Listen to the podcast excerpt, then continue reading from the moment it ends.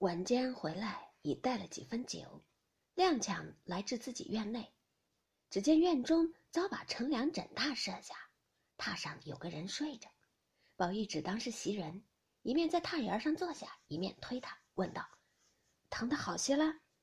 只见那人翻身起来说：“何苦来，又找我。”宝玉一看，原来不是袭人，却是晴雯。宝玉将她一拉，拉在身旁坐下，笑道。你的性子越发惯娇了，早起就是跌了扇子。我不过说了那两句，你就说上那些话，说我也罢了。袭人好意来劝，你又扩上他，你自己想想，该不该？晴雯道：“怪热的，拉拉扯扯做什么？叫人来看见像什么？我这身子也不配坐在这里。”宝玉笑道：“你既知道不配，为什么睡着呢？”晴雯没的话，吃的又笑了，说：“你不来便是的，你来了就不配了。你起来，让我洗澡去。袭人、麝月都洗了澡，我叫了他们来。”宝玉笑道：“我才又吃了好些酒，还得洗一洗。你既没有洗，拿了水来，咱们两个洗。”晴雯摇手笑道：“爸爸，我不敢惹爷。我记得碧痕打发你洗澡，足有两三个时辰，也不知道做什么呢。”我们也不好进去的，后来洗完了进去瞧瞧，地下的水淹着床腿儿，连椅席子上都汪着水也不知是怎么洗了，叫人下了好几天，我也没那功夫收拾，也不用同我洗去，今儿也凉快，那会子洗了，可以不用再洗。我倒舀一盆水来，你洗洗脸，通通头。才刚鸳鸯送了好些果子来，都拔在那水晶缸里呢。叫他们打发你吃，宝玉笑道：“既这么着，你也不许洗去，只洗洗手来，拿果子来吃吧。”晴雯笑道：“我慌张的很，连扇子还跌折了，哪里还配打发吃果子？倘或再打破了盘子，还更了不得呢。”宝玉笑道：“你爱打就打，这些东西原不过是借人所用，你爱这样，我爱那样。”各自性情不同，比如那扇子原是扇的，你要撕着玩也可以使的，只是不可生气时拿它出气。就如杯盘，原是盛东西的，你喜听那一声响，就故意的碎了也可以使的，只是别在生气时拿它出气，这就是爱物了。晴雯听了，笑道：“既这么说，你就拿了扇子来，我撕，我最喜欢撕的。”宝玉听了，便笑着递与他。晴雯果然接过来，嗤的一声撕了两半，接着，嗤嗤又听几声。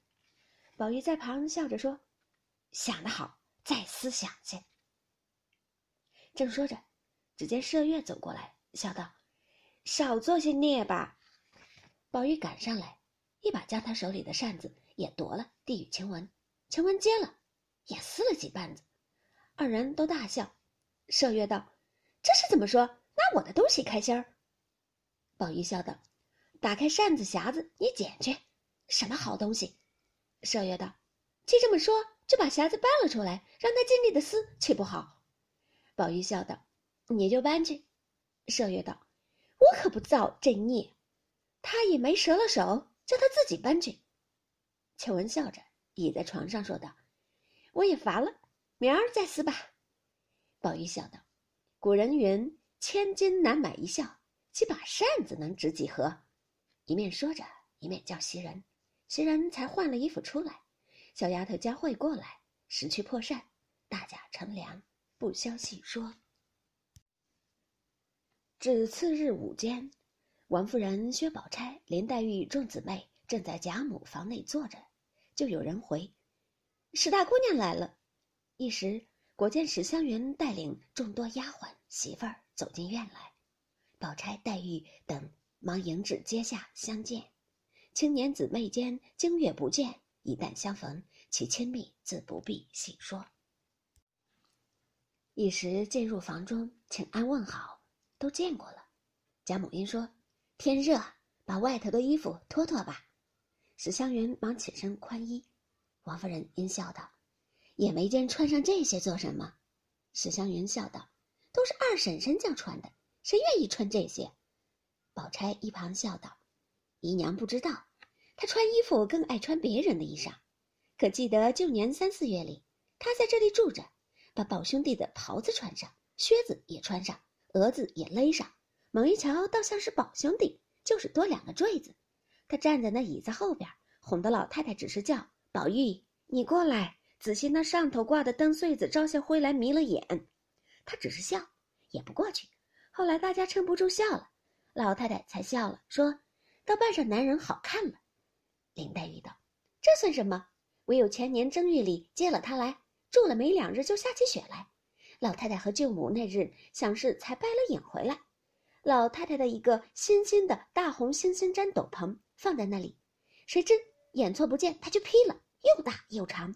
他就拿了个汗巾子拦腰系上，和丫头们在后院子铺雪人去，一跤栽到沟跟前。”弄了一身泥水，说着，大家想着前情，都笑了。